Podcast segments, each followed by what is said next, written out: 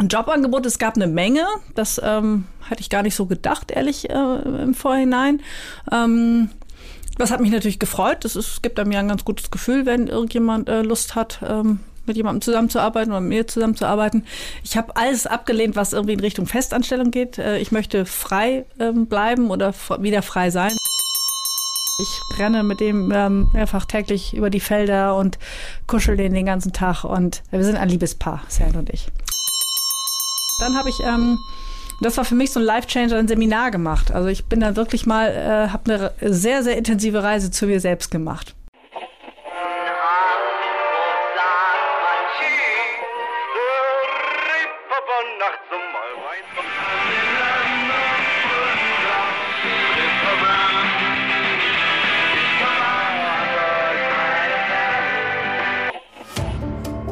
Gute Leute.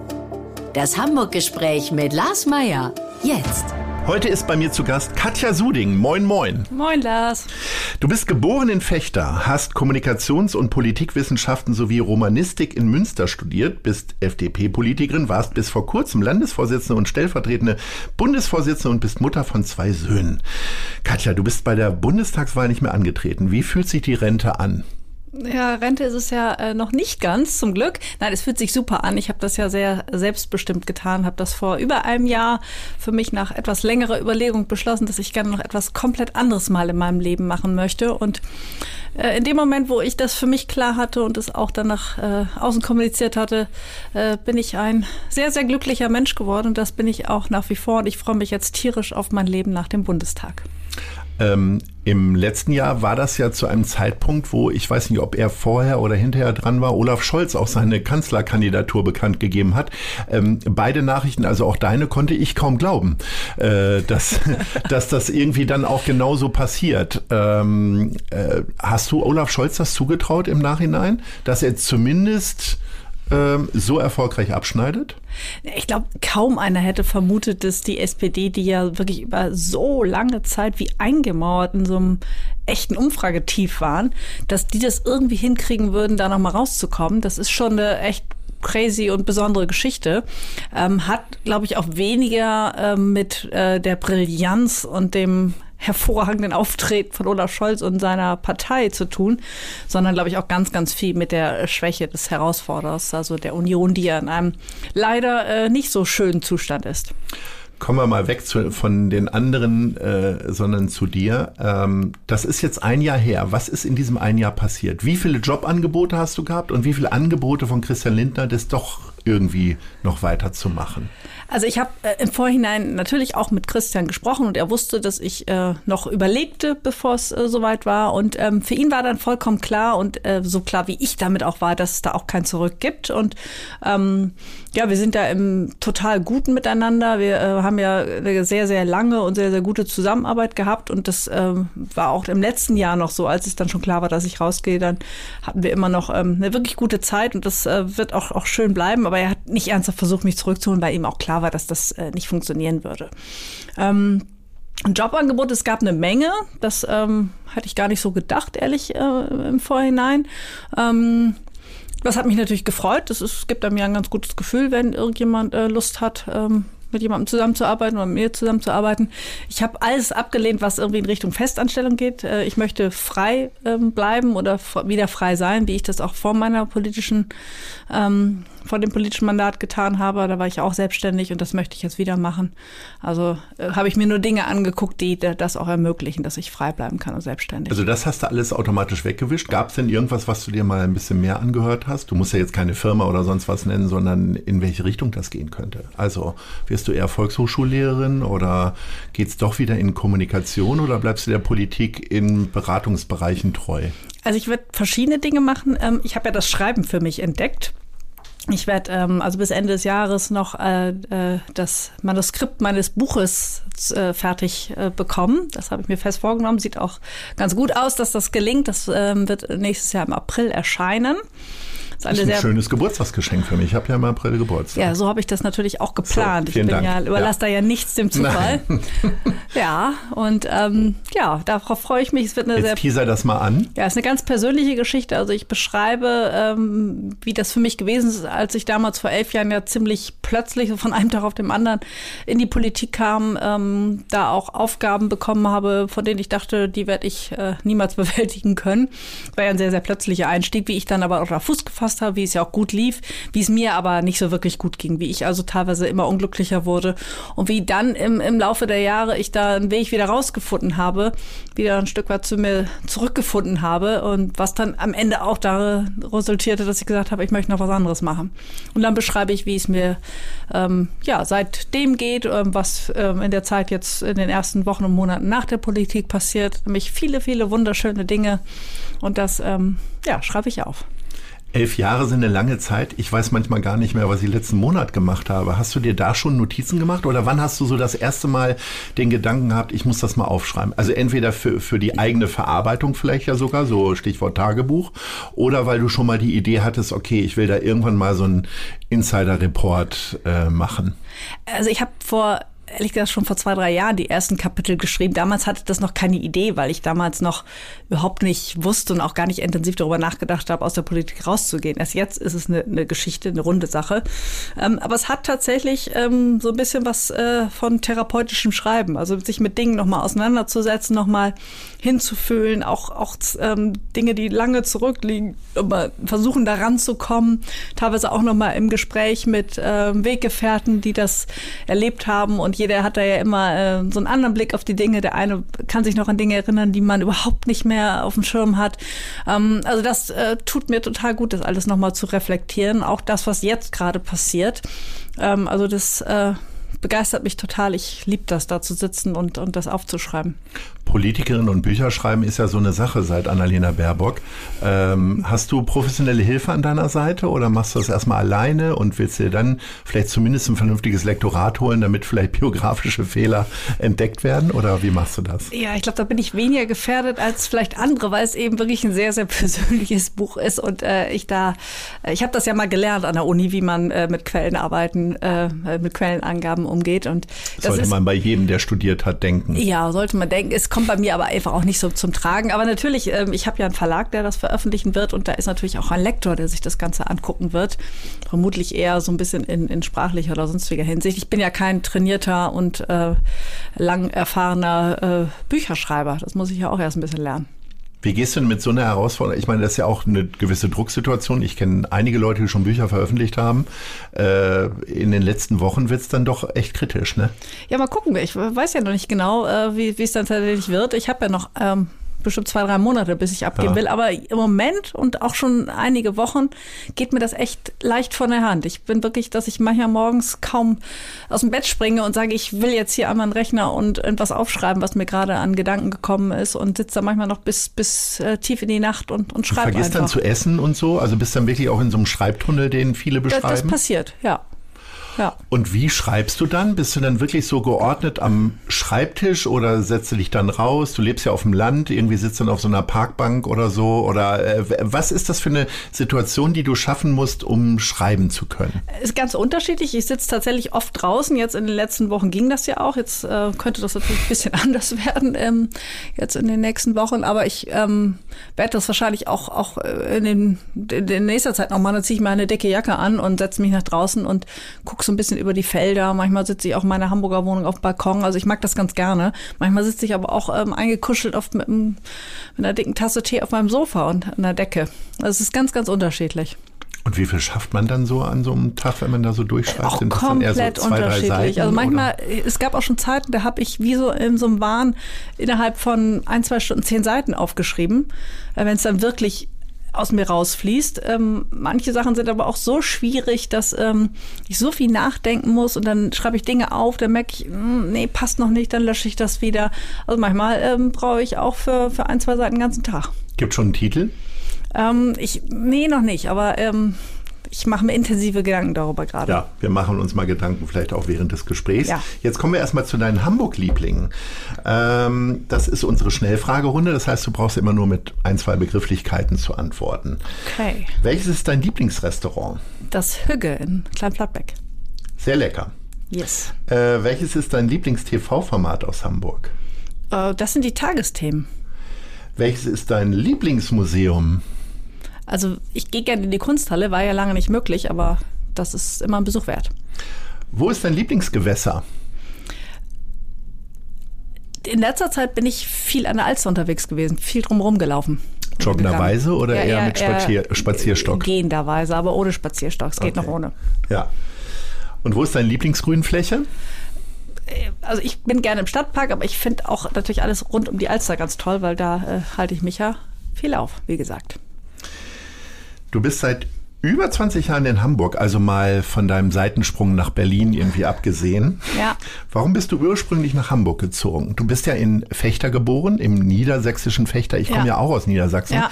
Ähm, stellst du da schon sehr früh in dir eine Sehnsucht fest, irgendwann nach Hamburg zu gehen? Bei mir war es ja eher plötzlich tatsächlich. Bei dir war es plötzlich. Nee, bei Ja. mir war das. Aber ich, es war klar, dass ich da irgendwann raus muss aus Niedersachsen. ja, das, das, Das hatte ich, glaube ich, schon mit 14, 15 so Ja. in der Punkphase. Da Ja. gehörte ich dann auch nicht so zum Mainstream.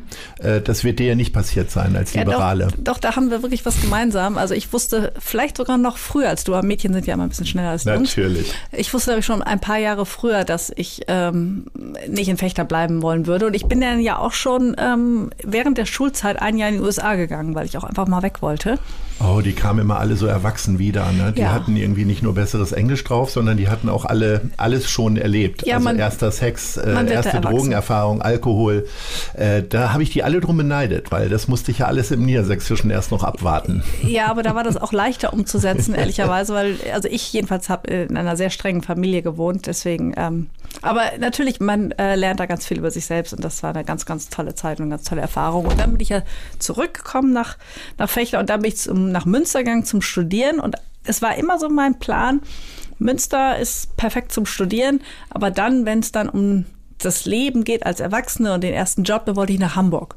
Und das Was, ist was dann, war denn Hamburg für dich damals so? Also, Hamburg war halt die ganz große Stadt. Wir sind, ähm, wenn wir mal shoppen gegangen sind, meist nach Bremen gefahren. Das war so das nächste aus. Und das war doch schon Fechter. riesig Und das war eigentlich. schon riesig. Und da gab es dann diese ganzen Second-Hand-Läden. Das war total aufregend. Und Hamburg war aber noch mal größer und natürlich auch ein bisschen weiter weg. Und das war so, wuh. Und das war irgendwie immer so mein Plan, dass ich in Münster studiere, da eine coole Zeit habe, was auch äh, so gekommen ist.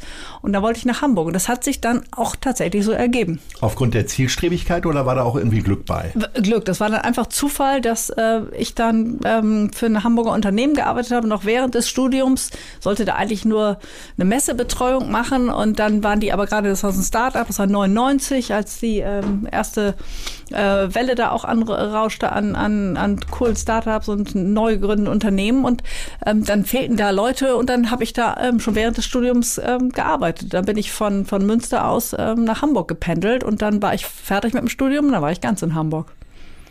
Wie äh, ist dir Hamburg denn damals so entgegengekommen? Also es gibt ja so, die, die, das habe ich damals auch immer so gar nicht empfunden, aber immer gehört, dass die Hamburger sehr zurückhaltend sind, es total schwierig ist, hier äh, Geselligkeit, Freundinnen und Freunde zu finden. Aber wenn, dann hast du sie fürs Leben sozusagen, dass sie auch sehr treu sind. Äh, es gibt ja andere Städte, wo es andere ähm, Sätze drüber gibt. In Köln ist man gleich mit jedem am Schunkeln und in München wahrscheinlich auch. Wie, wie ist dir Hamburg da so entgegengekommen?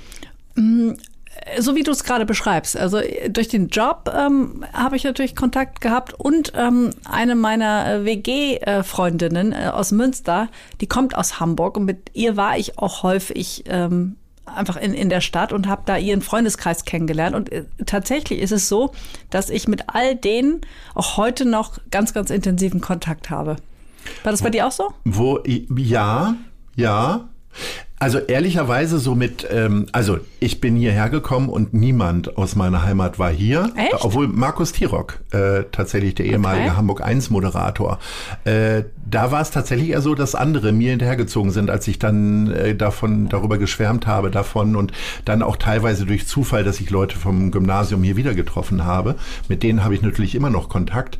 Aber mit meinen Erstkontakten hier in Hamburg habe ich insofern äh, wieder zu tun, weil ich ja auch wieder mit der Hamburger Morgenpost zusammenarbeite und äh, äh, wegen meiner Anstellung bei der Hamburger Morgenpost bin ich ja damals Ja. hergekommen. Insofern Ja. hat sich äh, letztes Jahr so ein, so ein kleiner Kreis geschlossen, Ja. ne? weil wir da auch wieder Podcasts für machen und ähm, das ist eigentlich ganz schön. Aber insofern, ich habe tatsächlich sehr, sehr langjährige, also zwei meiner, ich, ich sage immer ältesten Freundinnen, die sind dann immer so ein bisschen erzürnt, das sind nicht die ältesten, die langjährigsten Freundinnen, äh, die habe ich äh, tatsächlich relativ am Anfang kennengelernt mhm. und das erhält sich auch. Das hat meine Mutter mir immer schon mitgegeben, pflege die alten Freunde, also alten, ja. die langjährigen. Ja. Die neuen müssen erstmal äh, ja. sich irgendwie, äh, müssen erstmal getestet werden mhm. sozusagen. Ähm, was war denn so dein Gebiet dann hier in Hamburg? Wo bist du abends, wo hast du dich abends rumgetrieben? Also die erste Zeit, ähm, meine ersten zwei Wohnungen waren in Ottensen mhm. und dann, ich bin ja recht früh Mutter geworden mhm. mit 26 und wir sind dann ähm, tatsächlich nach Rissen rausgezogen auf einen ähm, Pferdehof, was auch äh, toll war für äh, das erste und dann kam auch schnell das zweite Kind. Und da haben wir auch lange gewohnt in Rissen, bis ich dann ja irgendwann ähm, nach der Trennung von meinem Mann ähm, ähm wieder ein Stück weit in die Stadt gezogen bin. Aber es war immer lange Elbvororte. Das war so unser, unser Brit, weil eben die Kinder da auch zur Schule gegangen sind, da ihre Freunde hatten, da integriert waren. Inzwischen ähm, habe ich aber auch eine Wohnung an der Alster und auch äh, die Kinder äh, sind ein Stück weit, äh, wenn sie überhaupt noch, äh, mein großer Sohn ist ja gar nicht mehr in Hamburg, er ist in Kopenhagen, ähm, leben inzwischen da. Also es hat sich etwas verlagert äh, Richtung Alster, das Ganze. Und beziehungsweise ja dann auch, ist das andere Standbein, ähm, ganz raus aus Hamburg äh, ins Umland, aufs Dorf. Zweite Station von mir war auch Ottensen äh, ich sag mal, das Aurel, das gibt es ja ungefähr hm. schon seit 100 Jahren. Da Hast du dann da auch immer auf dem ja. Bürgersteig gesessen und dann muss man ja, ja, mal die Füße einziehen, wenn der Bus kommt. Ja. Äh, das gibt es immer das noch. Das haben wir viel gemacht damals, so 99, 2000, 2001. Ja. ja. Und äh, woran erinnerst du dich noch so, wie Hamburg da so war? Also ich weiß ja, Ottensen war ein sehr umstrittener Stadtteil, weil gentrifiziert. Äh, empfindet man ja heute wahrscheinlich gar nicht mehr so. Äh, und dann zog das ja so weiter in die Schanze, Ende der 90er mit der Gentrifizierung und so weiter. Wie, wie ist dir Ottensen denn so vorgekommen? Ja, ich fand das total aufregend. Wir haben da direkt neben den Zeisehallen gewohnt. Das Büro war in den Zeisehallen. Also es war total nett. Wir sind natürlich unfassbar viel da ähm, essen gewesen, überall. Wir haben alles ausprobiert. Wir haben auch in der ersten Zeit so viel gefeiert. Äh, also wir haben wirklich alles mitgenommen. Und dann war das aber natürlich auch 2002 für mich dann auch erstmal ganz jäh zu Ende, als, als mein Sohn Johann geboren wurde. Ähm, da habe ich ein paar Jahre da erstmal ausgesetzt. Ähm, du hast ja, bist ja aus der Bundespolitik oder überhaupt aus dem äh, aktiven Politikdasein ausgeschieden. Was war denn für dich schwieriger, zu sagen, ich gehe auch aus Berlin weg oder der Abschied aus der Politik? Äh, weder das eine noch das andere war schwer für mich, ehrlicherweise, ähm, sondern das fühlte sich einfach oder es fühlt sich komplett richtig an. Ähm, Berlin ist eine, eine, eine, tolle Stadt. Ich bin auch immer gerne da gewesen, aber man muss sich das auch so vorstellen, wenn du da eine Sitzungswoche hast, du kriegst nicht viel mit von Berlin. Also kommst da an am Bahnhof, dann ähm, läufst oder fährst du in deine Wohnung und dann bist du eigentlich die ganze Woche. Und die Woche Wohnung ist dann eher so studentisch, also so eine Einraumwohnung, wie man in Berlin sagen würde? Oder hast ja, du ein bisschen so opulenter eine, gewohnt? Nee, ich hatte so eine 50 Quadratmeter Wohnung mit einem separaten Schlafzimmer. Also es war ähm, klein, aber sehr, sehr schön, habe ich sehr genossen.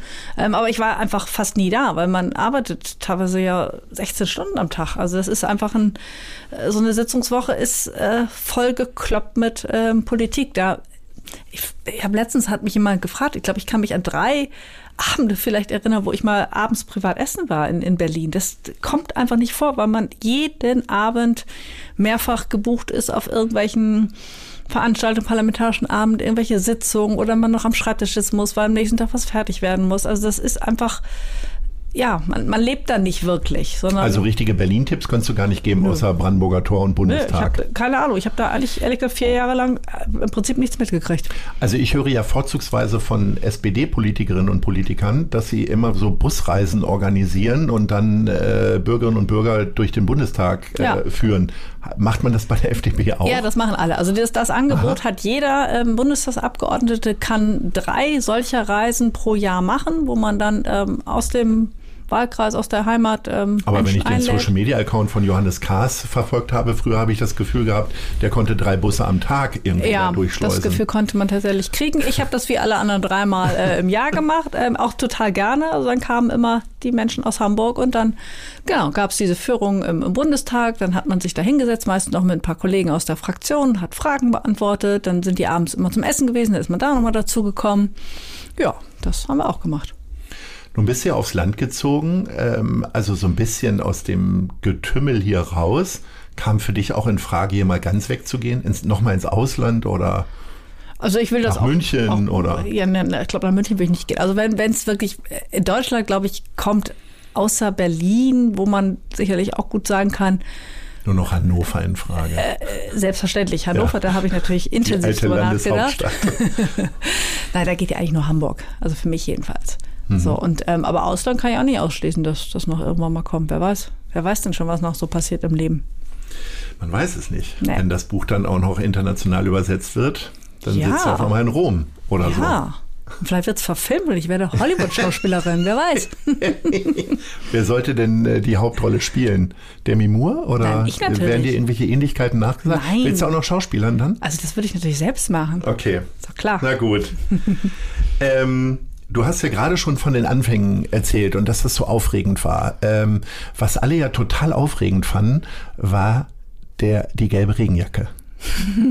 Gibt's die noch? Ja, die gibt's, äh, ich habe zwei davon und ähm, die gibt's noch. Also zur Erklärung für die wenigen, die es damals nicht be- mitbekommen haben, ich äh, fuhr früher immer auf der Max-Brauer-Allee entgegen und die war wirklich gelb. Also weil Ja. du mir immer wieder entgegengelächelt hast in einer Regenjacke, also Ja. in einem, äh, wie sagt man, in einer Öljacke sozusagen. Ja, so, ein Friesenherz. Ne? Friesenherz, ja. genau. Ja, willst du Äh, wissen, wie das kam? Ja, erzähl mal. Ja, also wir hatten damals, äh, Gut, das ist jetzt ein bisschen wahrscheinlich die Frage, die du schon 30 Mal beantwortet hast, aber du kannst sie hier auch nochmal. ja, ich mache es auch kurz. Also wir hatten, ähm, was man ja macht, wenn man so eine Kampagne macht, dann macht man ein Fotoshooting, damit es auch genug Fotos gibt. Und ähm, das haben wir, ich weiß es noch, an meinem 35. Geburtstag in der Nähe von Düsseldorf. Bin ich dahin morgens und ähm, dann haben wir verschiedene Fotos gemacht, verschiedenen Positionen, Settings mit verschiedenen Klamotten an. Und ganz zum Schluss, wir waren eigentlich schon fertig, zog ähm, so ein Mensch diese Regenjacke, diesen Öl, diese, diesen Friesennetz vor und sagte, Mensch, du bist doch Hamburgerin und ähm, dann zog ich das Ding an, wir machten die Windmaschine an, ich hatte dieses Teil an, lächelte die Kamera und wir guckten dann und sagten, wow, das ist es, das Foto. Das ging, äh, das waren Sekunden, die es gedauert hat. Und so ein Zufallsprodukt, ganz am Ende. Wie lange hatte ich das verfolgt? Also klar, ich habe jetzt nachgefragt, äh, aber gab es hier Verlockung, nochmal die Jacke anzuziehen für eine Kampagne vier Jahre später? Nee, aber es gibt tatsächlich immer noch, wenn ich jetzt irgendwie Interviews mache und da äh, auch Fotos gemacht werden, gibt es immer noch die Anfrage, ich möge doch bitte den Friesennetz mitbringen. Ich lehne das immer ab. Wenn man mal so einen so einen Gedankenblitz hatte, der ja offensichtlich wirklich die Gemüter bewegt hat, ähm, lehnt man sich dann eher zurück und sagt so, ich habe jetzt einen Knaller mal gemacht oder gibt es dann den Druck, äh, bei der nächsten Kampagne wieder sich richtig anzustrengen, zu überlegen, was kann ich denn jetzt bloß machen? Naja, wir hatten ja 2015, ehrlicherweise, äh, da waren wir Ende 2013 aus dem Bundestag geflogen. 2014 war ein grauenhaftes Jahr für uns. Also das lief nicht so super für uns ähm, und mussten dann 2015 äh, zur Bürgerschaftswahl antreten. Da war natürlich auch klar, dass wir da es echt krachen lassen müssen. Aber sowas kann man natürlich nicht wiederholen. Also muss man irgendwas anderes machen. Damals ähm, gab es dann, das haben wir ja gemacht, die, ähm, diese doch etwas äh, provozierende und spaltende, ähm, das Plakatmotiv, was nie auf der Straße stand, was es aber digital gab, äh, wo unser Mann für Hamburg drauf stand mit meinem äh, Gesicht. So, also das ist irgendwie, ähm, das war auch, ja, ich wusste, dass es irgendwie gut wird, aber dass das so einschlagen würde, das haben ja fast alle Medien, haben das ja riesengroß abgedruckt. Also es hat ein, ein Mediawert gehabt, das äh, mag man sich gar nicht ausrechnen. Und dann hat natürlich die Tagesschau nochmal freundlicherweise unterstützt mit ihrem Beinschwenk und ähm, Herrn Gnifke, der damalige Chefredakteur, der sich dann öffentlich dafür entschuldigt hat. So, Der das es dadurch eigentlich fast noch größer gemacht hat. Ne? dadurch ist es überhaupt erst ein wirkliches Thema geworden. Und das ähm, habe ich natürlich demütig und dankend auch angenommen. Das kam Aber damals denn, ganz gut für uns. das sind ja eher positive Sachen. Ich nehme an, dass dich der Schwenk über das Knie jetzt nicht so gestört hat, wie vielleicht alle gemutmaßt haben, so wie du das erzählst. Was hat das mit dir gemacht, diese ständigen Amplituden nach oben irgendwie, diese starke Aufmerksamkeit? Naja, das war. Ich, ich, ich komme da gar nicht mehr so ran. Das war irgendwie, man ist dann in so einem Flow, man weiß, man hat so eine Das wäre Waage. aber wichtig fürs Buch, ne? Also wir arbeiten jetzt auch schon mal den Mittelteil Ja, du hast Buches recht. Du musst, also frag, der, frag Ja. danach, wenn ich nicht Ja. präzise genug Ja. antworte. Aber du machst das schon gut. Nicht schlecht. So, also ich versuche das jetzt mal. So, man ist in so einer ähm, Situation, man weiß, also damals waren wir bei den Umfragen so zwei, drei Prozent. Das sah überhaupt nicht gut aus. Alle haben, sind davon ausgegangen, wir schaffen das niemals wieder rein in die Bürgerschaft. Das war so, das kam uns von allen entgegen. Und das weckt in mir natürlich so eine Kämpfernatur aus und Trotz. Ich wollte es natürlich allen zeigen, dass wir es natürlich schaffen können. Und dann ist man unter so einer Vollspannung. Dann nimmt man das zwar irgendwie wahr, was da passiert, aber man hat ja gar keine Zeit darauf zu reflektieren. Also äh, dann passiert das mit diesem Beinschwenk, aber man ist dann ja gedanklich schon so bei der nächsten Veranstaltung, die am nächsten Tag ist, und da ist ja nicht nur eine, da sind dann ja fünf. Und deswegen, ähm, es geht wie so ein Film einfach irgendwie an, an, an einem vorbei. Und später überlegt man vielleicht nochmal, ähm, wie war denn das alles und was ist da eigentlich passiert. Aber in dem Moment habe ich das gar nicht so richtig wahrgenommen. Was ist denn später? Dann nach dem Wahlkampf oder kommst du da jetzt tatsächlich erst so richtig Ja, drauf, es gibt dann, also direkt nach dem Wahlkampf ist dann ja auch immer viel los ähm, mit Findung und allem, was dann so ansteht. Ähm, viele ruhige Minuten gab es danach auch nicht. Also eigentlich jetzt passieren viele, viele dieser Dinge tatsächlich jetzt. Und dafür ist das Schreiben wirklich auch, auch klasse, um ähm, genau solche Szenen nochmal zu durchleben und ähm, wirklich mal zu überlegen, wie war denn das eigentlich? Und bevor ich gleich mit Katja Suding weiterspreche, machen wir einmal kurz Werbung für unseren Kooperationspartner Die Zeit. Ich beginne jeden Arbeitstag mit der Elbvertiefung, dem kostenlosen Newsletter von Zeit Hamburg. Was die Elbvertiefung besonders macht, sie ist relevant und prägnant, persönlich und enthält fundiert recherchierte Lesestücke von Autorinnen und Autoren der Zeit. Alle wichtigen Infos rund um Hamburg findet ihr auf www.zeit.de slash Elbvertiefung oder von montags bis freitags um 6 Uhr in eurem E-Mail-Postfach. Klickt mal rein. Wir kommen jetzt äh, zu den Fragen der anderen Leute. Die oh. haben nochmal, wir haben zwei Leute befragt, äh, ob sie eine Frage an dich haben und äh, die haben tatsächlich eine Frage gefunden. Also hör mal rein. Moin Frau Suding, hier spricht Caroline Stüdemann von Viva Con Aqua. Und mich würde interessieren, für welche Projekte Sie sich einsetzen. Also sie meint wahrscheinlich gesellschaftliches Engagement, Vereine wie Mensch Hamburg zum Beispiel, wo du ja schon beim Kamelrennderby mit dabei warst. Ja. We weißt du noch, wie du abgeschnitten hast? Ist ja auch also, wichtig fürs Buch. Oh Gott, sowas kann ich mir überhaupt nicht merken. ich glaube, du warst so wie ich eher im hinteren Mittelfeld, oder? Also gewonnen hast du nicht, weil nee. dann hättest du diesen hässlichen, schönen Pokal. Ja, ähm, ich vermute auch eher, dass ich da nicht so ganz so. Aber gibt es so etwas, was dir so schon dauerhaft am Herzen liegt, irgendwie, wo du immer mal wieder im Stillen oder auch laut trommelnd ja, also es gibt tatsächlich eine, ähm, eine Sache, für die, die äh, habe ich als, als Abgeordnete schon ähm, bearbeitet. Da geht es um das Thema äh, weibliche Genitalverstümmelung. Kein schönes Thema, sehr ernstes Thema. Ähm, ich habe damals immer schon viel ähm, nachgefragt, ähm, geguckt, was müssen wir da eigentlich hier im eigenen Land auch machen, wie können wir Mädchen in Deutschland schützen, aber wie können wir auch Mädchen schützen, die ähm, ja, das Thema, das klingt fies, aber sowas wie, wie Ferienbeschneidung, also das Mädchen dann in, ins, in den Ferien ins Ausland gebracht werden und sie da verstümmelt werden, das gibt's ja alles. Ähm, bis hin ja auch zu, zu den ähm, Tausende Millionen von Mädchen, äh, die dieses Schicksal im Ausland erleiden.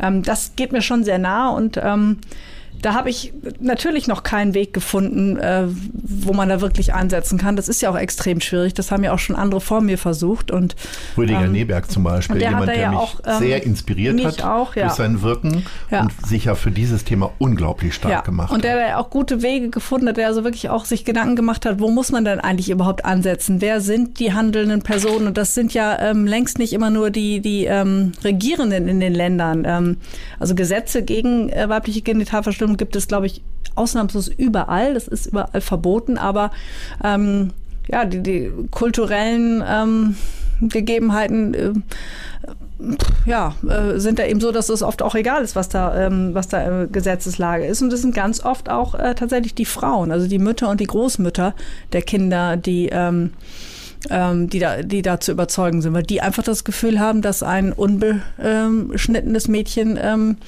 nicht in eine Ehe gehen kann. Und wenn es nicht in eine Ehe gehen kann, dann wird es ähm, in manchen armen Ländern schlicht und einfach verhungern. Gar nicht leben können. Thema, dem man noch sehr viel mehr Zeit gönnen sollte, aber es wartet schon der zweite Fragende. Oh. Aber nur kurz gefragt, da wirst du dich auch weiter für engagieren, für diese Sache. Ja, da würde ich gerne noch nach äh, Wegen suchen, wo ich da wirklich das, was ich einbringen kann, auch ähm, gut einbringen kann. Gut, wir schlagen die Brücke zum nächsten Fragenden. Hallo Frau Suding, hier spricht Ari Besenji, ich bin der Gründer der Local Shopping App Boulevard und äh, mich würde natürlich interessieren, was Ihr Lieblingskleidungsstück ist, also das, woran Sie sich gar nicht satt sehen können. Liebe Grüße. Lieblingskleidung. Ist es, ist es die Öljacke? Nein, wahrscheinlich Nein, nicht. Aber gibt es etwas, wo du, was du vielleicht auch schon dreimal in der Hand hattest und dachtest, ach, ich schmeiß jetzt weg, aber nee, doch nicht? Was, weil du es so gerne trägst? ja nicht sentimental, was meine Klamotten angeht. Ja, bist du wie, wie die, hast du diese Japanerin gelesen, die äh, da also diesen dieses Aufräumding irgendwie macht? Ja, ich, dazu neige ich tatsächlich. Ich äh, liebe es, Dinge äh, wegzutun, äh, was mich jetzt inzwischen dazu bewogen hat, äh, dass es auch schlau wäre, einfach gar nicht mehr so viel anzuschaffen. So, das ist ja auch eine nachhaltige Idee. Aber sag trotzdem nochmal, gibt es irgendein Kleidungsstück, was du schon länger als fünf Jahre besitzt? Ja, gibt's einige. Also so ein paar Pullover, die ich rauf und runter trage. Aber es gibt nicht den Kuschelpulli oder nee, den du ich habe anziehst, ich hab wenn so es ein paar mehr, aber ich habe wirklich nicht wenige Klamotten oder Kleidungsstücke, die Weil da schon länger auch gemacht als fünf früher, Jahre ne? drin sind. Ja, aber ich glaube, so ein, äh, so, ein, so ein Mädchen, das Shopping liebt, war ich noch nie. Werde ich auch nie Gab es ja auch einen Fechter jetzt vielleicht auch nicht so viele. nee, das ist mir einfach nicht in die Wiege gelegt worden. Ja. ähm, du bist 2006 in die FDP eingetreten. Äh, hat das was mit deinem Wohnort in Rissen zu tun gehabt oder was hat dich jetzt inspiriert 2006 Ähm, also für die Liberalen? ja, Freie Demokratin war ich immer schon, also schon als, als Jugendliche. Deine Eltern auch? Nee, die sind, die kommen aus Fechter, da wählt man konservativ. CDU, ne? Ja. Ja, 60 Prozent haben die da mal gehabt, glaube ich, ne? Du, die ähm, Direktkandidatin, die Silvia Brea, äh, Wahlkreis Fechter-Kloppenburg, das beste Wahlergebnis aus ganz Deutschland äh, an Erststimmen. Nach wie vor so. so. Ja. Da ist die Welt gibt es noch in kein, da Ordnung. gibt's keinen Laschet-Effekt. Nee, so, aber du äh, äh, wolltest halt gelb, später dann gelb-magenta werden. ja, ich bin einfach äh, Freie Demokratin. Ich liebe die Freiheit. Ich finde Freiheit großartig. Ähm, ich finde, Aber was war der, was war der Schlüssel? Also vielleicht dann doch Amerika, der Besuch in Amerika oder? Nein, ich, ich, ich glaube, das, das ist mir einfach in die Wege gelegt worden. Also mein, mein äh, Bild eines Menschen ist einfach das eines freien Menschen, der ähm, sich selbst verwirklichen kann, der, ähm, und wenn er das wirklich auch mit aller Konsequenz tut, das hat auch nichts mit Rücksichtslosigkeit oder Recht des Stärkeren zu tun, ganz im Gegenteil. Das, also ein, ein wirklich freier Mensch äh, ist, ist jemand, der ähm, natürlich die Verantwortung auch trägt für, für sein Umfeld, der ähm, einmal für sich ähm, äh, sorgen kann, aber auch für seine Familie, für die Gesellschaft, der etwas zurückgibt. Ähm, das ist ein ganz, ganz positives Bild eines Menschen, was ich da habe. Das funktioniert aber nur, ähm, wenn man Menschen auch die Freiheit gibt, wenn man ihnen auch etwas zutraut. Deswegen habe ich ja auch so Probleme mit so einem linken Menschenbild, was der, was der Politik zugrunde liegt, wo es ja ähm, ganz oft dann gibt es dann Debatten, die erschöpfen sich darin, wie man ähm, Menschen im Transferbezug es ein bisschen leichter macht, indem man die Bezüge erhöht. Das ist überhaupt nicht meine Denke. Ich, ich möchte einfach so denken, wie kann ich denn ähm, Menschen ermöglichen, dass sie rauskommen aus dem Transferbezug, weil die, die allermeisten wollen das doch gar nicht. Und ähm, anders als manche Linke, ähm, die glauben, dass manche Menschen das offenbar nicht hinkriegen können, glaube ich, dass ähm, man schon einiges tun kann über ein gutes Bildungssystem, über ähm, Prävention in frühen Phasen der Familie, dass wirklich jeder ähm, auf eigenen Füßen kann und seine Träume verwirklichen kann, sein Leben leben kann. Und ich finde, es gibt nichts Schöneres, als Menschen dabei zu unterstützen und ihnen das auch zuzutrauen, ihnen ähm, ja staatlicherseits äh, da zu helfen, wo es geht, Steine aus dem Weg zu nehmen, wo das nicht möglich ist. Ich finde das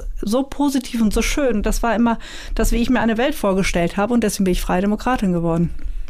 Das bist du ja 2006, da hast du ja schon lange in Hamburg gelebt. Aber äh, wenn du jetzt in das tiefschwarze Fechter zurückgekommen bist und deine Eltern und deinen Verwandten gesagt haben, ich bin jetzt übrigens in der FDP, äh, bist du vom Erbe ausgeschlossen worden oder äh, waren die ganz verständnisvoll? Ich glaube, meine Eltern inzwischen, glaube ich, wählen die auch FDP. Ja. Ja, hast du einen guten Einfluss auf die Eltern gehabt zumindest. Und es gab ähm, aber auch irgendwie, also es gab kein Buch, was du gelesen hast, es gab keine Rede von Genscher oder Kubicki, wo du gesagt hast, ja, das sind meine Leute. Nee, gar nicht. Also äh, mein Interesse für Politik, das war auch ähm, am Anfang so losgelöst, losgelöst vom, vom politischen Tagesgeschäft. Ich habe zwar so ein bisschen mitgekriegt, was sie da im Parlament machen und wusste so ein bisschen, wer die handelnden Personen sind, aber das hat mich gar nicht so interessiert. Also ich habe Politik eher, also ich habe damals so Sachen gelesen, schon als Schülerin. Ich habe Karl Marx gelesen und Niccolo Machiavelli und, und Kant und all diese Dinge. Ich habe mich da eher mal aus so einer philosophischen Ebene genähert. Gar nicht so, gar nicht so systematisch. Also es war jetzt gar nicht, dass ich jetzt, das klingt jetzt viel intellektueller, als es das ist. Also ich habe jetzt da nicht irgendwie gesessen oder diese Bücher gefressen, aber äh, die, die standen halt in der Bibliothek oder wir haben mal eins gelesen in der Schule und ich fand es irgendwie so spannend äh, zu sehen, wie, wie andere Menschen denken, dass ich das einfach total gerne gelesen habe. Nun hast du aber trotzdem Schluss gemacht mit der Politik und du hast irgendwann mal gesagt, Politik ist kein Traumjob. Was ist denn jetzt nur dein Traumjob? Was stellt, also Traum kommt ja auch von Träumen. Also was könntest du dir denn vorstellen, was dein Traumjob wäre? Außer Schriftstellerin und Hauptdarstellerin im eigenen ja, Buch. Ja, das ist ja schon ja. mal was.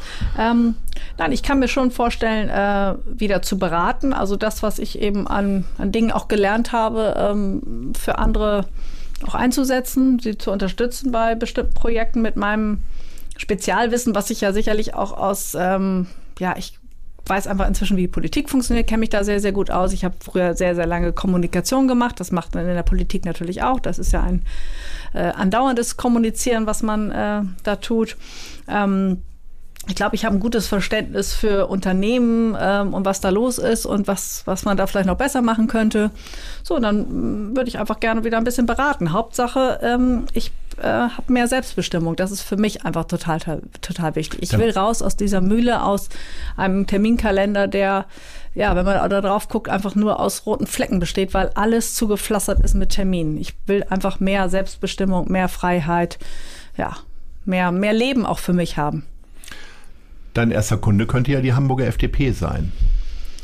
Och, ich glaube nicht. Das schaffen die alleine. Also ähm, ist die Loslösung quasi vom politischen Betrieb entsprechend damit auch dann ausgeschlossen, äh, die eigene Partei weiter zu beraten gegen Honorar? Ja, das ist ausgeschlossen. Wird es also eher die Grünen oder die Linke? Nein, ich, ich habe überhaupt kein Interesse, irgendeine Partei zu beraten. Ganz ehrlich. So, jetzt kam ja irgendwann der Punkt, also wir haben ja vorhin darüber gesprochen, du bist da reingesprungen und hast geguckt, was das so alles mit dir gemacht hat. Und irgendwann hast du aber gemerkt, das tut mir nicht gut. Also nicht nur, weil der Kalender voll rot war, sondern dass es dir möglicherweise auch nicht gut ging. So interpretiere ich deine Worte vorhin. Was war, wie, wie hast du das festgestellt und was waren das so für Punkte, wo du gemerkt hast, boah, ich gehe jetzt abends echt nicht mehr dahin oder wie, wie, wie kam das und wann war das ungefähr? Oh, das ist, also, da, ja, wie viel Zeit haben wir noch? Das ist wirklich kompliziert. Also ich, ich versuche es mal äh, so anzureißen. Ähm, ganz intensiv fing der Prozess an, Gott, was haben wir denn jetzt? Wir haben jetzt äh, 2021. So Anfang 2020 würde ich sagen. Als wir gerade im Bürgerschaftswahlkampf waren, im, im letzten, im Februar 2020 wurde ja auch in Hamburg gewählt zu, zuletzt. Das war so der Moment, wo ich irgendwie wusste, okay, die Listenaufstellung, die waren für den Herbst geplant, die sind dann wegen Corona nochmal verschoben worden. Ich wusste ja, irgendwann im Laufe des Jahres muss ich irgendwie aktiv mal eine Entscheidung treffen, will ich das weitermachen, will ich das nicht. Das war sicherlich auch so ein Moment, der nochmal einen Anstoß gegeben hat, ähm, was zu tun. Ähm, äh, ja, ich habe einfach gemerkt, dass diese permanente Öffentlichkeit für mich nichts ist, dass ähm, ich vielleicht auch ähm, andere Bereiche als den parlamentarischen Raum finden kann, wo man etwas bewirken kann. Ich habe eben ja über das Thema Genitalverstimmung gesprochen. Also irgendwann war ich nicht mehr so überzeugt, dass ich ähm, mit so viel Energie in diesem Bereich noch richtig bin und habe gedacht, ich muss vielleicht einfach noch mal was anderes machen. Wie bist du denn selber damit umgegangen? Hast du dir denn auch Beratung äh, geholt irgendwie? Also ging es dir richtig psychisch richtig schlecht oder wie habe ich mir das vorzustellen? Oder war das eine noch sehr souveräne Entscheidung, ohne jetzt, dass du Schmerzen hattest oder Hemmungen oder Ängste? Ja, mir ging es zwischendurch sehr schlecht, weil ich äh, es dann auch fertig gebracht habe, diese Entscheidung mal aufzuschieben. Das ist ja auch keine angenehme. Man hat da ja auch einen, einen tollen Job. Äh, man ähm, erlebt dort wunderbare Dinge. Man hat dafür gekämpft. Andere Leute würden alles dafür tun, in so einer Position zu sein. Das ist natürlich auch einfach auch eine, eine schöne Sache. Und eine, ich habe es auch als Ehre empfunden, als Abgeordnete ähm, tätig sein zu dürfen. Deswegen habe ich das immer wieder weggeschoben und dann ging es mir teilweise wirklich richtig schlecht. Und dann habe ich ähm, das war für mich so ein Life-Changer, ein Seminar gemacht. Also ich bin dann wirklich mal, äh, habe eine sehr, sehr intensive Reise zu mir selbst gemacht. Sehr intensiv. Was heißt Seminar? Also mit mehreren Leuten? Ja, mit mehreren Leuten, wobei ähm, das gar nicht so sehr um den Austausch ging, sondern ähm, man hat zwar die Energie der Gruppe genutzt, aber man hat sehr, sehr vieles ähm, mit sich selbst ausgemacht, mit verschiedenen ähm, Techniken aus, der, aus, aus, aus äh, unterschiedlichen Therapieformen, um ja, an sich selbst so ein bisschen ranzukommen, an so verborgene Dinge, ein paar Muster aufzuspüren, die einen immer wieder äh, Dinge tun lässt, die man vielleicht gar nicht tun möchte. Und ja, da habe ich intensiv dran gearbeitet und das hat viel ins Rollen gebracht und ähm, ja, im Laufe der. Was war das so für ein Zeitraum, wo, wo du gesagt hast, okay, irgendwas ist hier falsch und die Entscheidung kam dann? Das waren dann schon sieben, acht Monate, ja, oder? Ungefähr, ja. Und mit wem hast du dich dann als, also wem hast du die Entscheidung als erstes gesagt? Also hast du erstmal wahrscheinlich mit Familie, deinen Eltern, die dann trotzdem FDP weiter wählen und äh, dann Christian Lindner oder? Äh, meine Kinder wussten es zuerst, ja. Und die haben gesagt, Daumen hoch, Mutti, endlich sehen wir dich mal wieder. Ja, also meine Kinder sind ja einfach großartige Kinder, die einfach mir gesagt haben, Mama, wir wollen, dass du glücklich bist. Und irgendwie merken wir ja auch so richtig, bist du das hier nicht. Und äh, super. Mhm.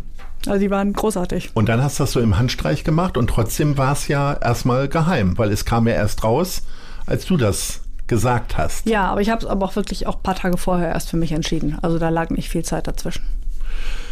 Und wie sehr warst du auf die Reaktionen vorbereitet oder eingestimmt? Also wir haben ja vorhin schon über die Jobangebote gesprochen. Äh, so ein bisschen noch nicht erzählt hast du, also Christian Lind hat offensichtlich ja gemerkt, da ist nichts mehr zu machen. Wie, ja. gar, wie war das mit anderen Leuten? Die ähm, versucht haben, dich vielleicht auch umzustimmen? Ja, Wolfgang Kubicki hat das versucht, aber es war eigentlich auch der Einzige, weil alle anderen haben gemerkt, wie, mit welcher Ruhe, welcher Klarheit ich das ausgesprochen habe. Und ähm, wer mich da auch ein bisschen kennt, der wusste auch, damit spiele ich auch nicht. Und ich sage das auch nicht, um irgendwie jetzt nochmal überredet zu werden oder nochmal irgendwie ein Goodie oben drauf zu kriegen, damit ich doch bleibe. Also das ist überhaupt nicht meine Art.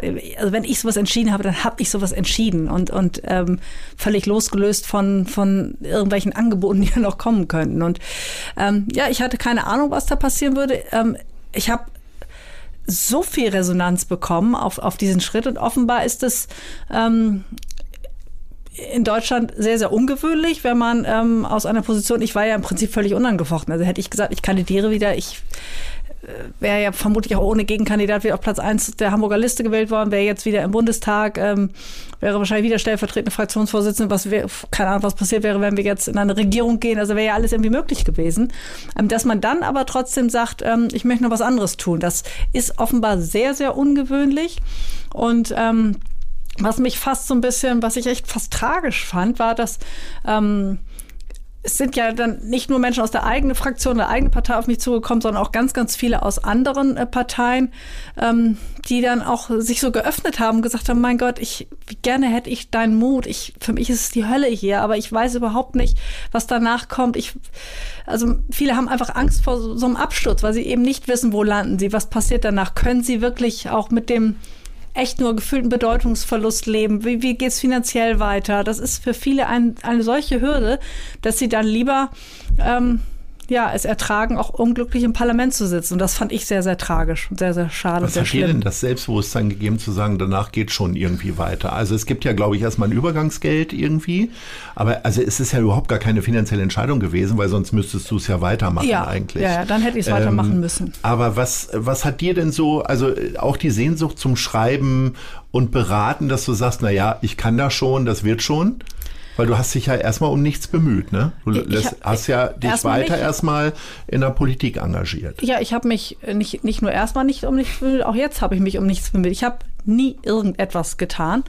Ähm, ich habe einfach ein ganz, ganz äh, großes Vertrauen und äh, es ist mehr, ein, ein Wissen, dass äh, wenn man sich öffnet, äh, wenn man ähm, keine Angst hat, wenn man nicht blockiert ist, dann kommen all die, die schönen Dinge im Leben zu einem. Und ich bin das lebende, der lebende Beweis dafür äh, dass das genauso funktioniert. Die Dinge entwickeln sich. Also ich äh, kann viel mit dem Tau anfangen, ähm, die Dinge einfach auf sich zukommen lassen, sich nicht sperren, mit dem Fluss gehen. Ähm, das Universum hat da einen Plan und einen richtig geilen Plan und den muss man einfach auch äh, zulassen und den nicht blockieren. Dann passieren so schöne, tolle Sachen. Und das erlebe ich. Wir sind sehr gespannt ähm, und wechseln zu unserer nächsten Rubrik, die heißt Wissenswertes und jetzt kommst du. Oh. Die U1 ist mit über 55 Kilometern die längste U-Bahn-Linie Deutschlands. Wie weit war deine längste Wanderstrecke? Ähm, ich bin tatsächlich an einem Tag mal zweimal um die Alster gegangen. Das ist Verrückt. Cool, ne? ja. 17 Kilometer ungefähr, ne? 8,3 ja, oder ja, so? Ja, irgendwie sowas. Aber vielleicht bin ich in Bergen mal weitergelaufen, aber in Hamburg war das echt mein Rekord. Ja. Die erste Oper Deutschlands eröffnete 1678 in Hamburg. Wie oft bist du auf Kulturveranstaltungen? Ja, so eine lange Zeit ging das ja nicht, da war ja was. Ähm, aber ich war kürzlich in der Elbphilharmonie und habe mir ähm, Händels Messias angehört. Das ist das mit diesem Halleluja. Oh ja. Wunderschön. Hast du mitgesungen? Äh, innerlich, weil ich habe das als früher als Schülerin im Chor mal gesungen und ich kann das immer noch und ähm, ich habe man hat ja die Maske aufgehabt und ich konnte dann auch richtig. Ja, ach so, man darf ja auch gar nicht mitsingen. Man, man Also, darf nicht mitsingen, ja. aber ich habe den Mund bewegt, das konnte ja keiner sehen, weil ich die Maske aufhatte. Die Speicherstadt ist nicht nur der größte zusammenhängende Lagerhauskomplex der Welt, sondern auch Weltkulturerbe. Was sollte deiner Meinung nach in Hamburg ebenfalls Weltkulturerbe werden? Und das kann jetzt auch eine ganz spackige Antwort sein. Spackiger. Also im Sinne von, mal wegen die Alster oder was weiß ich. Da, die haben wir ja schon sehr häufig. ja, dann nehmen wir die doch, machen wir die doch zum Weltkulturerbe. Oder? Ja. Hast du noch mal was, worauf du dich äh, einsetzen kannst? Ja. Als eine der wenigen Prominenten spielst du tatsächlich Fußball bei Kick mit Herz, also eine Veranstaltung, die wir ja auch mal mit begleitet haben als Gute Leute Fabrik. Ja. Ähm, äh, für wen schlägt denn dein Herz bei Fußballvereinen? Du meinst wahrscheinlich die Hamburger Vereine, ne? Äh, Wenn du einen anderen hast, ich weiß nicht, gibt es den FC Fechter 08 oder Ja, äh, bestimmt, ist man dann VfL Osnabrück-Fan irgendwie in der Nähe ich glaube, oder das, Hannover das, waren alles- 96? das waren alles Bremen-Fans. ja, So. okay. Nein, ähm, mein Sohn hat ja mal bei Pauli gespielt, als er sehr klein war, so ähm, im Grundschulalter. Und ähm, der geht da immer noch gerne hin. Und ich, ich bin da auch gerne. Ich finde das da toll im Stadion. Aber richtig Leidenschaft hast du entwickelt sie nicht, ne? Nee, nicht so, nicht so richtig. Aber ich gehe gerne hin und ich finde es irgendwie toll. Dann kommen wir natürlich, ist die perfekte Brücke, wofür entwickelst du denn Leidenschaften für Hobbys, die wir vielleicht auch noch gar nicht wissen, weil du sie erst jetzt Ja. seit deiner Frührente äh, entwickelt hast? Ja, und ich habe wirklich zwei ganz neue Dinge in mein Leben geholt. Ähm, das eine ist äh, Sand, ein ähm, belgischer Schäferhund, ein Malinois. Ein belgischer Schäferhund, Ja. was, ähm, äh, also außer dass du vielleicht eine andere Sprache bellt, ähm, was ist ein belgischer Schäferhund? Ähm, ja, die haben, ähm, also die haben, alle Beine sind da gleich lang. Also die sind nicht so schräg wie, ein- wie ein deutscher Ach so, Schäferhund. das wusste ich auch noch nicht. Ja, okay. das ist, ähm, die haben dann auch nicht die Hüftprobleme. Ja. Ähm, das sind die Hunde, die ähm, bei den Special Forces und immer mehr auch bei der ähm, deutschen Polizei eingesetzt werden. Also extrem fähiger Hüte- und Wachhund. Also schon ein Braucht echtes ja Kaliber. Land, ne? Heutzutage. Ähm, ja, man bräuchte ihn eigentlich gar nicht. Der kommt aus dem Tierheim, der ist uns da so quasi zugelaufen und hat sicherlich auch keine einfache Vergangenheit gehabt. Aber Ja. ich liebe dieses Tier und ich habe vorher nie mit Hunden zu tun gehabt und habe mich komplett auf, auf ihn eingestellt und habe so viel gelernt durch den Umgang mit Sand. Also ich renne mit dem ähm, mehrfach täglich über die Felder und kuschel den den ganzen Tag und wir sind ein Liebespaar, Sand und ich. Okay, jetzt ist es raus. Der neue von Katja Suding Ja, ist ein, ist ein Belgier. Schäfer. Und, ja, und dann äh, das Motorradfahren habe ich für mich entdeckt. Was? Ja, ernsthaft. Verrückt. Ja. Okay. Cool, oder? Hast du einen Führerschein gemacht, auch schon Ähm, richtig? Oder fährst du noch illegal auf dem Parkplatz? Nee, ähm, wenn der Podcast erscheint, werde ich ihn haben. Okay. So Gott will. Ja. Kannst du dich an deine Führerscheinprüfung mit dem Auto noch erinnern?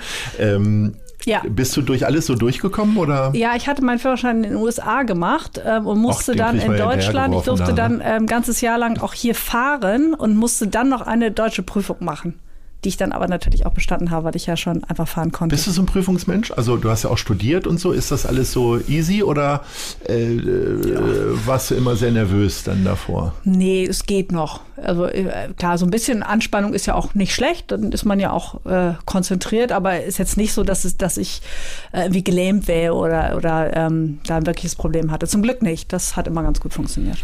Und äh, mit dem Motorrad hast du vor, dann was zu erobern? Also dann geht's halt auch mal in die Nordspitze von Schleswig-Holstein oder äh, ich, ich sag mal, Harz ist ja auch so eine beliebte Strecke. Ja, ich würde natürlich meinen Sohn in Kopenhagen äh, mal besuchen. Oh Gott, Sehr wie lange fährt man da mit dem Motorrad? Na, im Auto sind es vier Stunden. Keine Ahnung, mit dem Motorrad wird man Wahrscheinlich ähm, öfter mal eine Pause machen. Irgendwo, Ja. keine Ahnung, mal sehen. Aber sollte man bewältigen können. Verrückt. Ähm, und dann spielst du auch noch E-Piano. Tatsächlich. Hast also du ich dich hab, mit äh, Peter Tschentscher darüber ausgetauscht, weil der hat es ja auch wieder angefangen. Ah, Ein okay. Ah. Silent Piano sogar, weil er, ich glaube, in einem Mehrfamilienhaus wohnt und Okay. äh, seine Nachbarn da nicht verstören ja. will. ja, das macht auch Sinn. Ich habe früher ja Klavier gespielt, ähm, viele, viele Jahre und ähm, ja, habe ähm, in meine Wohnung passt kein Flügel, also ist es jetzt ein E-Piano geworden und das macht auch Spaß. Verrückt. Was wird dir denn jetzt schon mit ein paar Abstand, äh, Wochen Abstand, hast du schon eine Idee, was dir fehlen wird? Äh, also an Berlin und so. Also wir haben ja gelernt, du hast eigentlich Berlin gar nicht kennengelernt. Aber ich sag mal, es gibt ja auch schöne Seiten als Politiker. Kriegt man schneller einen Tisch im Restaurant, wird, wirst du auch nicht mitbekommen Keine haben, warst du nur dreimal essen. Ich weiß es ähm, nicht. Aber man Mein hat ja Team. schon, man genießt ja bestimmte Vorzüge. Ja, also mein- mein, Ding, wo ich tatsächlich, was ich ganz fantastisch finde, wenn man das besitzt, ist die Bahncard 100. Weil ich sag Ja. mal, gerade dir als Liberale, mehr Freiheit gibt's ja nicht. Weil Nee, ich mal legale Schwarzfahren ja. sozusagen, man Ja. kann in jeden Zug und jede U-Bahn und S-Bahn steigen. Finde ich ganz großartig. Die hast du aber schon abgegeben oder läuft die, noch? Ich bin ja noch Abgeordnete, aber ich muss die dann ähm, jetzt sehr schnell abgeben. Das, ja, da muss ich mich wahrscheinlich dran gewöhnen, dass ich es einfach nicht vergesse zu buchen, weil ich das ja jetzt über so viele Jahre äh, anders Steht der nächste hatte. Skandal an. Das wäre ja unangenehm, wenn Ja. ich da irgendwie. Auf äh, dem Weg nach Fechter dann der ja, Schwarzwahn Das will man ja nicht, angeklagt. weil ich liebe Zugfahren. Ich finde es großartig. Ich fahre durch Okay. ganz Deutschland mit dem Zug. Ich finde es sehr, sehr schön. Gibt's noch irgendwas anderes, was dir fehlen wird? Ja, mein Team. Also ich habe unglaublich gerne mit diesen Menschen in meinem MDB-Team zusammengearbeitet. Äh, wir haben auch schon diverse Abschiede jetzt gefeiert und ähm, die meisten bleiben im Bundestag, sind dabei Kollegen untergekommen. Das heißt, ich werde die vermutlich auch alle wiedersehen. Aber das war immer, immer echt schön, mit denen zusammenzuarbeiten. Da kann man morgens hin, da ging irgendwie die Sonne auf. Jetzt wirst du ja äh, die FDP nicht beraten, aber gab es mal einen Austausch mit Michael Kruse, der dir ja sozusagen folgt? Übernimmt der dein Team? Ähm, es sind Mitarbeiter, die woanders hingehen, aber jetzt zu äh, Michi nicht. Okay. Aber gibt's da einen Austausch? Ja, man spricht immer mal, aber ich bin auch jemand, der natürlich sich da etwas zurückhält mit, mit ungebetenen Ratschlägen. Das können die auch alle selbst und jeder muss da ja auch seinen eigenen Weg finden. Ich finde das immer sehr unangenehm. Auch ich habe das ja selber auch schon erlebt, wenn dann jemand äh, kommt, der nicht mehr dabei ist und äh, der dann die Welt erklären will. Das ist irgendwie, ich finde das nicht schön. Ich habe das nie schön gefunden und ich werde das definitiv nicht mit anderen machen. Jetzt befinden wir uns ja, ich sag mal, in einer Phase, wo das Leben wieder lockerer wird sozusagen. Äh, also in Schleswig-Holstein braucht man nicht mehr überall Mundschutz zu tragen und so weiter. Ja. Äh, Was ist denn so dein, deine Sache gewesen, die du als erstes so gemacht hast? Also damals, ich Also gleich eine Reise gebucht oder äh, Essen Ja. gewesen, opulent oder Ja, also damals, als es wieder ging, bin ich sofort äh, wieder essen gegangen. Das habe ich echt auch vermisst und äh, ich habe tatsächlich auch eine Reise gebucht. Siehst du? Aber wie machst du das mit dem Hund dann? Äh, der geht dann in die Hundepension. Ah, Die, okay. sowas gibt's ja. Da gibt's ja so Der Pensionen, arme die Kerl, die jetzt hat er Hunde. sich gerade an dich gewöhnt und du reist schon wieder weg. Ja, aber das kennt er. Der ist da gerne und das, äh, ja, das schafft er schon. Und Okay. dann ist die Freude umso größer, wenn man sich wieder sieht. Katja, wir kommen zum Ausblick. Wir sind nämlich schon am Ende unseres Gesprächs. Wirklich? Es gibt noch so viele Sachen Ja. zu besprechen. Wir haben überhaupt nicht über den Stoppelmarkt gesprochen. Das kann jeder jetzt mal googeln. Dafür ist Den Fechter vermisst eine- du doch auch ja, bestimmt, der, oder? Ja, also man muss ja dazu sagen, äh, ich bin ungefähr, ich weiß gar nicht, ich würde jetzt sagen 80 Kilometer von Fechter entfernt gewesen, aber Fechter stand für mich immer den Stoppelmarkt. Ja. Zumal dort Tina Turner irgendwann mal aufgetreten ist. Also Ja. Pur und Atze Schröder auch, aber Tina Turner war eine Weltsensation. Habe ich nie also verstanden. gar warum. nicht während Stoppelmarkt war, sondern auf dem Gelände. Genau, auf dem Gelände. Ja, genau. Da, weil das einfach riesengroß ist. Und da haben die dann, Whitney Houston war auch mal Also da. Da kurz, ja. Ja. Oh, da warst du. Ja, da war ich. Okay, und da, die, die, die hat dich dann auch zum Chorsingen gebracht, zu Halleluja und Nein, so. das war ja viel früher. Ich habe ja äh, schon in der ersten Klasse im Kirchenchor gesungen. Also kurz zur Erklärung, Stoppelmarkt ist sowas wie der Hamburger Dom, nur halt mit Spektakel äh, daneben noch sozusagen. Ja, und ne? viel mehr ähm, so, so Zelten, wo man einfach Genau, feiert, ja. wo richtig gefeiert wird und Korn, viel ne? getrunken wird. Trinkst du Korn? Äh, nein. Aber so, so, ähm, Was ist denn so als Niedersächsin geblieben sozusagen? Sturmfest und erdverwachsen. Heißt es ja in unserer Landeshymne. Also gibt es irgendwas, wo du sagst, nee, das habe ich auch in Berlin so mitgenommen, mit reingebracht? Korn trinken nicht. nee, Korn trinken nicht. Wein ist ja jetzt nicht so niedersächsisch, oder? Nee, ich fürchte so direkt, ne? Nee, glaube ich nicht. Nee, nee, nee, nee. Okay, das besprechen wir beim nächsten Mal. Wir sind nämlich jetzt beim Ausblick. Mhm. Tatsächlich zwei Fragen. Und zwar das eine, wo siehst du dich in fünf Jahren? Naja, äh, ich habe ja eben über das Tao gesprochen, über äh, ich lasse mich äh, treiben und fließen und das äh, werde ich auch, auch tun. Und ich bin super gespannt, was das sein wird in fünf Jahren, aber ich bin sicher, es wird total toll sein. In fünf Jahren kann man locker drei Bücher schreiben und drei Filme die Hauptrolle spielen. ne? Ja, wer Ja. weiß. Wo siehst du Hamburg in fünf Jahren? Ja, ich hoffe natürlich, dass äh, diese Stadt äh, sich weiterentwickelt, wieder zurückfindet zu einer Normalität jetzt nach diesem ganzen Corona-Mist, dass wir also das, was in Hamburg ja so schön ist, die, die Restaurants, die Kultur, ähm, das Feiern, dass das irgendwann auch tatsächlich wieder stattfindet hier. Und ähm, ja, darauf äh, freue ich mich sehr und hoffe, dass, dass das auch wirklich zurückkommt. Ich freue mich, mit dir gesprochen zu haben. Vielen Dank für deine schönen Antworten und äh, werde deinen Weg natürlich äh, weiter beobachten und gegebenenfalls treffen wir uns dann hier nochmal und du erzählst, wie das so war in Hollywood und so weiter. Ja, Liebe dito. Katja Suling, herzlichen Dank und Ahoi. Danke dir, Lars. War schön. Vielen Dank. Das war Gute Leute. Das Hamburg-Gespräch mit Lars Meier. Von der Gute-Leute-Fabrik, Szene Hamburg, dem Zeitverlag und 917XFM. Folgt dem Hamburg-Gespräch als Podcast auf allen bekannten Streaming-Plattformen. Und die nächste Ausgabe gibt es natürlich auch wieder hier bei 917XFM, Hamburgs Musiksender.